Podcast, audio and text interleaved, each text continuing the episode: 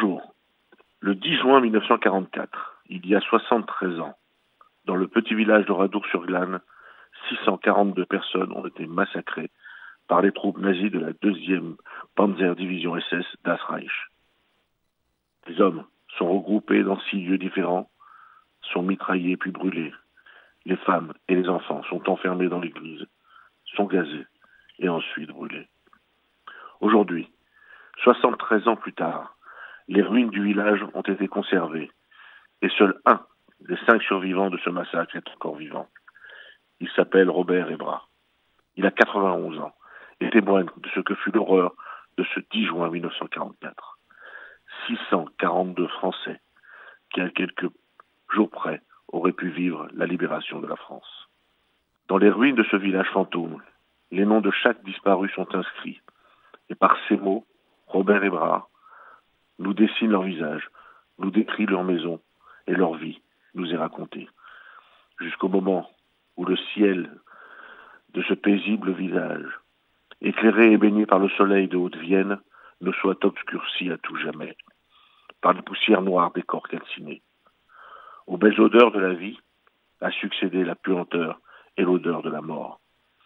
Il y a 73 ans, à Oradour-sur-Glane, 642 Français ont rejoint la liste infernale des millions de victimes, des 6 millions de Juifs arrêtés, déportés et gazés dans les camps de la mort. À l'occasion de la commémoration de ce massacre, le président Macron s'est rendu dans ce village et était accompagné par cet unique témoin. Il a sillonné les rues de ce théâtre de la barbarie. Il était aussi accompagné de 500 enfants venus de toute la France. Ils ont ensemble écouté le récit détaillé de ce dernier témoin. Ils ont questionné afin de savoir.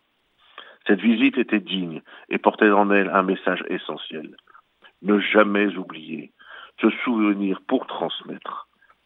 Devant ces ruines, 73 ans après le massacre de 642 innocents, le relais devait être transmis à la génération de nos enfants, qui ignorent encore ce que fut le racisme, le nazisme, la collaboration, l'antisémitisme.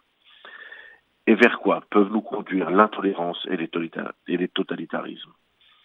73 ans après Oradour-sur-Glane, 77 ans après le début des déportations des juifs, des tziganes et des homosexuels, de travail de mémoire et de vigilance, et le combat n'est pas gagné. 73 ans après Oradour, 73 ans après la libération des camps d'extermination.